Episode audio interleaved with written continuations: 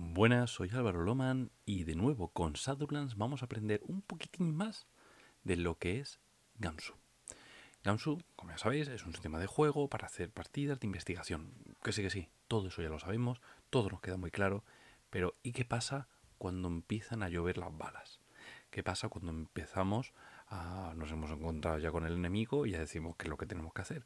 Algo que sabemos que va a ocurrir, porque ya conocemos a cómo son nuestros jugadores, conocemos los, cómo funcionan los juegos de rol y sabemos que es bastante, bastante probable que terminemos dándonos de, leches. Por eso el vídeo de hoy, que os recuerdo que forma parte de una colección de vídeos, el vídeo de hoy va a hablar única y exclusivamente de cómo resolver el combate y también vamos a tocar la estabilidad, la cordura, para los que no sepáis un poco lo que es la estabilidad. Em, esto viene después de, de, explicar lo que son las habilidades generales y las habilidades de investigación, sobre todo las habilidades generales, porque es lo que vamos a utilizar en un combate. Miraos el, el vídeo anterior para eso, para que sepas cómo funciona una tirada, cómo funciona, porque no lo vamos a explicar aquí. Va poquito a poco, ¿vale? Eh, ¿Dónde puedes hallar estos vídeos? Bueno, por lo pronto en la cajita de abajo te aparece la descripción con todos los enlaces, pero también tenemos aquí la página web sadulnas.es barra gamsu.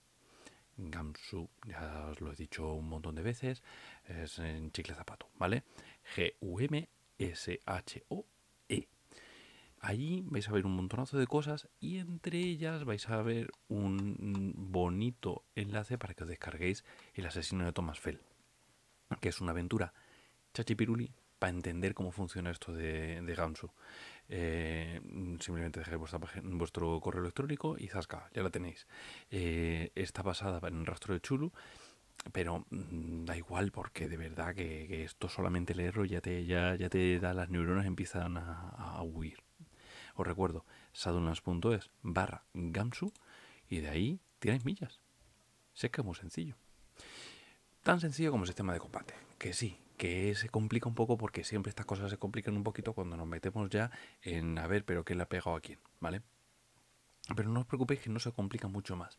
De hecho, la iniciativa, que es algo súper habitual en los juegos de rol, aquí se calcula automáticamente.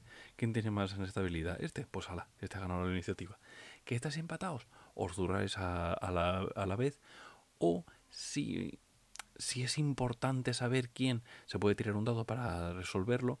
Pero si es un enemigo contra un jugador, entonces gana siempre el jugador en los empates. ¿vale? Eh, esto hace que el combate sea de una manera no tan realista, pero sí que es un combate más dinámico y más interesante de cara a lo que queremos conseguir, que es el género de la investigación sobrenatural, etcétera, etcétera, ¿vale?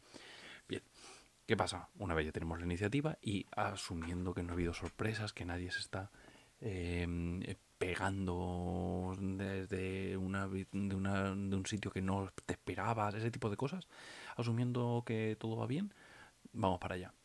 Si hubiera grupos, entonces los grupos se pueden gestionar de, bueno, pues sumamos las iniciativas, lo que sea, hay muchas maneras de resolverlo, pero lo normal es que tú cojas, digas, pues primero uno, luego otro, luego otro, hasta el final con todas las iniciativas. Una vez ya empiece con eso, todo se, decide qué va a ser. Oye, escaramuza contra escaramuza, disparar contra disparar, disparar, y todos utilizan la misma habilidad.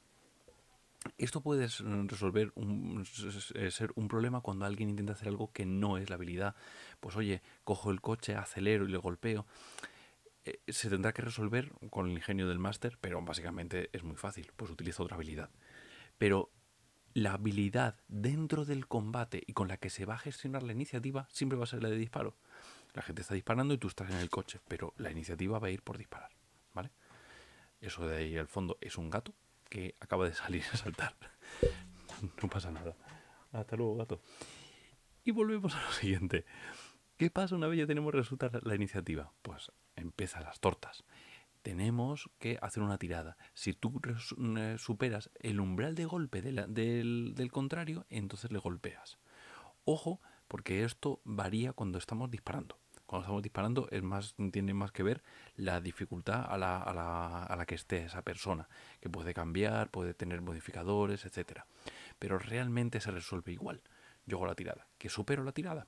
Perfecto, la he tenido. El umbral de golpe os recuerdo que, se, que lo explicamos en hace dos vídeos, eh, y, se, y, se, decía que era un, bueno, em, eh, simplemente eh, si tienes atletismo 8 o más, tienes umbral de golpe 4 y si no, 3. ¿Y qué significa eso? Pues tendrán que sacar un 3 para golpearme o un 4. Ya está. No hay que superar, es igualar. Yo con, si saco un 4 en el lado, ya está. Y de nuevo, antes de eso, yo hago la tirada y tal. El máster no tiene por qué decirme el umbral de golpe del otro, aunque normalmente con los, con los enemigos sobrenaturales se asume que sus umbrales de golpe son muy altos. También es una idea de mejor sal por patas, ¿no? Bien, una vez ya hayas, se haya decidido si se golpea o no, entonces dices modificador, modificador al daño. Los modificadores al daño son súper, súper, súper básicos. O sea, hay desde menos 2, que es te pego con la mano abierta, hasta más 1, que es que te estoy pegando con un arma de fuego pesada. Eh, fijaos que el disparo que más ropa te da un más 2, por lo tanto al final lo que estás premiando es que te acerques en combate. Porque es una manera muy habitual de intentar mm, conseguir lo que necesitas para golpear al enemigo. Y ya está.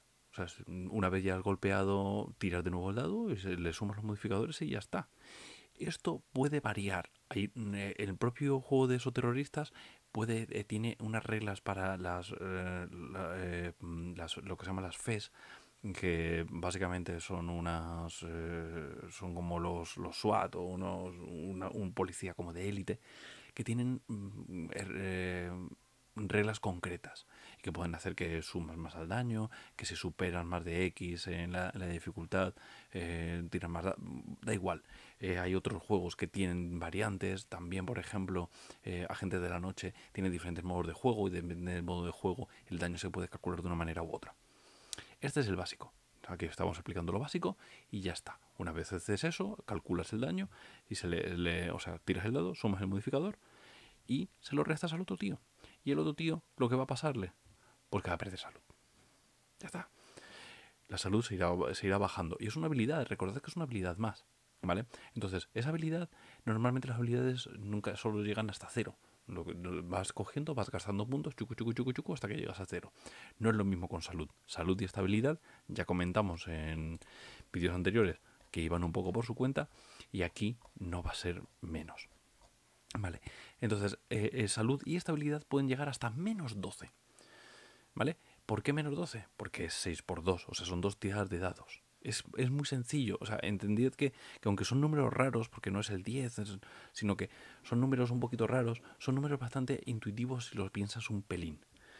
Eh, es imposible que alguien muera de un golpe, mm, salvo que haya bonificadores muy raros. Bueno, en cualquier caso, básicamente lo que haces es, una vez restas, si se queda en cero, no pasa nada. Si baja de cero, entonces es cuando empezamos a tener problemas. Y tienes que hacer una, tirada para ver si te quedas inconsciente. ¿Qué pasaría si te quedas inconsciente? Pues perderías el control del personaje, el personaje se queda, se queda catacroker hasta que termine el combate o alguien le despierte. Vale. ¿Cómo se resuelve eso? Con una tirada de salud. Tú haces una tirada de salud y la dificultad es el valor absoluto de tu puntuación en salud. Oye, que tienes menos 5. Bueno, pues mm, tienes que sacar un 5 más para no quedarte em, em, muñeco, básicamente. Tienes 4, pues ya está. Tienes menos 1, como es 1 y la dificultad siempre va a ser como mínimo sacar un dado un 1, no hace falta ni que tires. Pero con un 2 sí, tendrías que tirar. ¿Vale? Eh, esto es para, para lo que sirve esto, es un poco para eh, intentar conseguir que los combates eh, eh, tú huyas lo antes posible. Porque sabes que vas a tener una tirada, pero uff, uff, uff, estará superado, pero no sabemos dónde podemos llegar. Puede ir bastante mal. ¿Vale? estas tiradas de conciencia se van a hacer siempre que llegues a lo que se llama una herida leve. Las heridas leves eh, son de 1 a menos 5. O sea, de, perdón, de, menos, de, 0 a menos 5. ¿Vale? Eh, entonces, lo que tienes que hacer es, em, eh, cuando tienes de 1 a menos 5, todo es una herida que luego se va a poder recuperar de manera normal. Alguien puede gastar primeros auxilios para poder hacerte recuperar estos puntos. Pero cuando bajemos a menos 6, de menos 6 a menos 11, es, son heridas graves. Y estas heridas graves, incluso aunque te las recuperen, va a ser complicado. Vas a tener que estar convaleciente, vas a tener que, salir de juego un tiempo. Es muy importante intentar no llegar ahí entonces, ¿vale? Porque estarás bastante chungo. Y cuando llegas a menos 12, estás fuera de, de combate. Por completo. Y ya está. No hay otra. A otro juego. Ya está. Esto pasa de una manera muy similar cuando estamos dentro de las, del, del, mundo de la estabilidad. La estabilidad es un poco la salud mental, ya lo comentamos en otros vídeos. Entonces, cuando yo pierdo estabilidad, eh, lo que tengo que hacer es, oye, te estás enfrentando a algo que te va a hacer volverte loco. Vale, pues entonces tienes que hacer una tirada de estabilidad. ¿Cómo funciona la tirada, la tirada de estabilidad? La dificultad siempre es 4 aunque hay bonificadores que podrían modificar esto, etcétera, etcétera. Pero lo que haces es, si no superas la tirada, pierdes estabilidad según una tabla que está dentro del libro. Pero es muy interesante que esta tabla puede ser un poquito dejada a la ligera y decirle al personaje, oye, ¿cuánto crees tú que deberías perder? Esto de dejarle al jugador pensar en esto, lo que hace es que piense en su personaje. Pues mi personaje, al, ver, al, haber visto esto, tiene que haberle afectado más, menos, y normalmente hace que ellos se pongan puntuaciones de pérdida de estabilidad mayores. Por eso es interesante no ponerlas. Pero si quieres tener aquí como un baremo base, aquí lo tienes. ¿Vale? Sería desde una pérdida de estabilidad de 2, que es un, un humano que te ataca con, la intención de, darte, de hacerte daño, o sea, con un cuchillo o algo así, eso ya te haría perder una estabilidad, hasta 4, eh, que sería ver una criatura sobrenatural de cerca, o 8, que sería ver a un ser querido morir de una forma particularmente horripilante. Imagínate una pérdida de estabilidad de 8, o sea, es una burrada lo que, lo que podría pasar aquí.